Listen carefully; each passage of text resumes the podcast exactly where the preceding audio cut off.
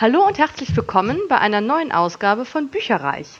Ich habe heute die Ehre, Markus Walter, den Autor, zu interviewen. Hallo, lieber Markus. Hallöchen. So ein paar Fragen an dich, Markus. Du hast ja jetzt dein neues Buch, Der letzte beißt die Hunde, geschrieben und gerade veröffentlicht. Beschreib mir das doch bitte mal in zwei Sätzen. Ähm, der letzte beißt die Hunde erzählt die Geschichte von einer alten Dame, die gemeinsam mit ihrer Enkeltochter ihren eigenen Krimi erleben will. Dabei lassen sie kein Klischee des Genres aus. Oh, das macht ja wirklich Lust auf mehr, weil so die Klischee des Genres ist ja nicht ohne, denke ich mir. Und wenn ich mich recht erinnere, ist es ja auch eine Krimikomödie, oder?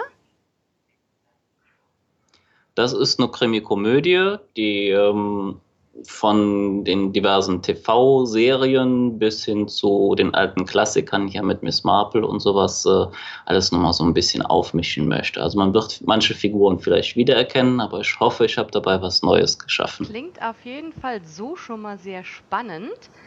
Und im Gegensatz zu den vorherigen Büchern, wieso ist es diesmal ein Krimi geworden?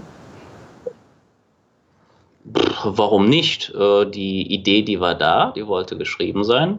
Ich habe mich bis jetzt äh, nie auf ein Genre festgelegt. Ich habe Fantasy geschrieben, Science Fiction, Krimi, ähm, ja, Filme wie Miss Marple und Mord im Pfarrhaus mag ich und äh, da war es ziemlich schnell klar, dass es äh, eine Komödie werden musste, wenn ich einen Krimi schreibe. Also Mord im Pfarrhaus fand ich auch total genial.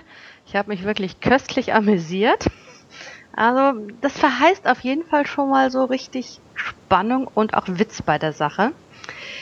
Wenn du jetzt das Buch verfilmen würdest, wer würde denn da die Hauptrolle spielen? Das ist eine schwere Frage, weil eigentlich möchte ich die Figuren gar nicht besetzen.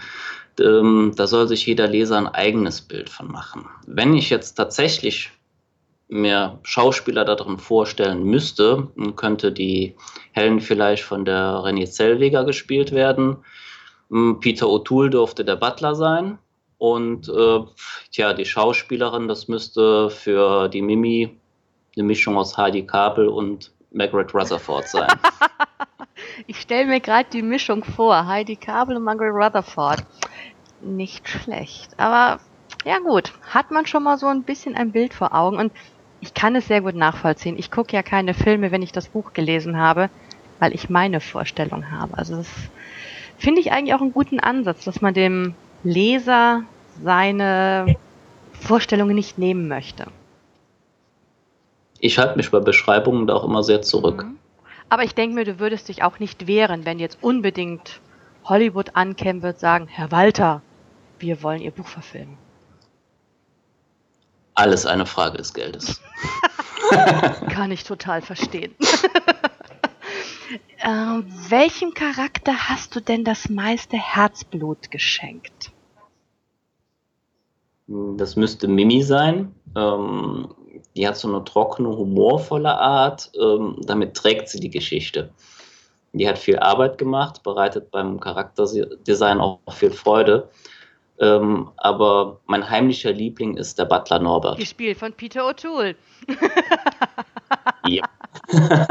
hm, ich bin gespannt. Ich muss ja offen zugeben, ich habe das Buch noch nicht gelesen. Es liegt schon bei mir auf dem Sub, also auf dem Stapel ungelesener Bücher. Und es rutscht mit jeder deiner Antworten wieder ein Stückchen nach oben. Höre ich gerne. Ähm, welches Buch würdest du denn noch empfehlen?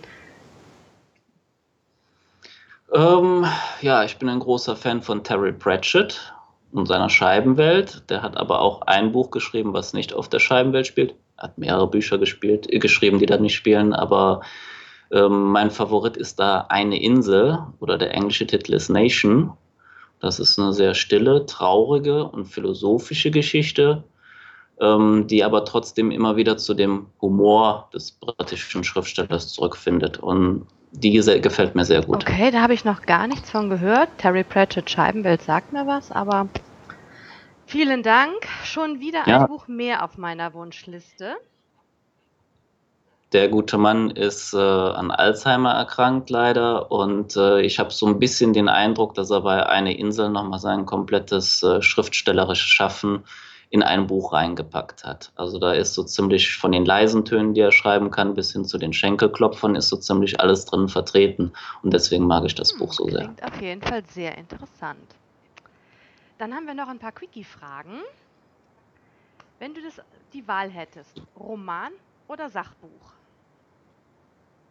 Mm, Roman, weil ich Sachbuch äh, nicht brauche, lieber im Internet recherchiere. Okay. Hörbuch oder Buch? Beides. Und dein zuletzt gelesenes Buch? Oh, mein zuletzt gelesenes Buch. Zurzeit bin ich bei Dunkle Halunken dran, auch ein Terry Pratchett Buch. Und äh, von Sir Isaac Asimov lese ich die Foundation Trilogie. Klingt spannend. Science Fiction. Was ist oder wo ist denn dein Lieblingsleseort? Ähm, am liebsten lese ich im Garten. Ich habe so einen kleinen winzigen Garten, fünf mal fünf Meter, äh, und im Sommer ist es da recht gemütlich und wenn die Kinder einen zum Lesen lassen, auch sehr angenehm. ja, gut. Wir haben aber nicht nur Sommer in Deutschland. Wo liest du denn im Winter? Ähm, ja. Du weißt, wie mein zweites Buch heißt? Kleine Scheißhausgeschichten. okay, liebe Familie, ihr könnt jetzt erstmal nicht. Die liebe Familie lässt einem da am meisten Zeit und Ruhe zum Lesen. Aber ich lese auch gerne im Bett oder auf dem Sofa. Ich bin eigentlich äh, da ein Leser, wo Gelegenheit dazu ist. Ja, gut, diese Toilettenleserei, ich meine, Scheißhausgeschichten werden ja nicht von ungefähr gekommen sein, ne? Ja, das war eigentlich, weil mir gesagt worden ist, dass mein erstes Buch, Gute und böse Nachtgeschichten, nicht im Bett gelesen worden ist, sondern immer, naja, am stillen Örtchen. Da habe ich gesagt, gut, dann beim zweiten Buch die Flucht nach vorn. Coole Idee, nicht schlecht. Und deine Lieblingslesejahreszeit? Das ist der Sommer, weil da komme ich in den Garten halt. Markus, ich danke dir ganz recht herzlich, dass du dir die Zeit genommen hast ich danke für die Gelegenheit, mich zu äußern. einen bunten Tag. Und liebe Hörer, erzählt uns doch mal, welches euer Lieblingsbuch von Markus Walter ist. Bis dann. Tschüss. Tschüss. Informationen zu allen Büchern, über die wir heute gesprochen haben, findet ihr auf unserer Website www.bücherreich.net mit UE bitte. Ihr könnt dort oder auf Facebook unter www.facebook.de slash podcastbücherreich in einem Wort durch und auch mit UE mit uns in Kontakt treten.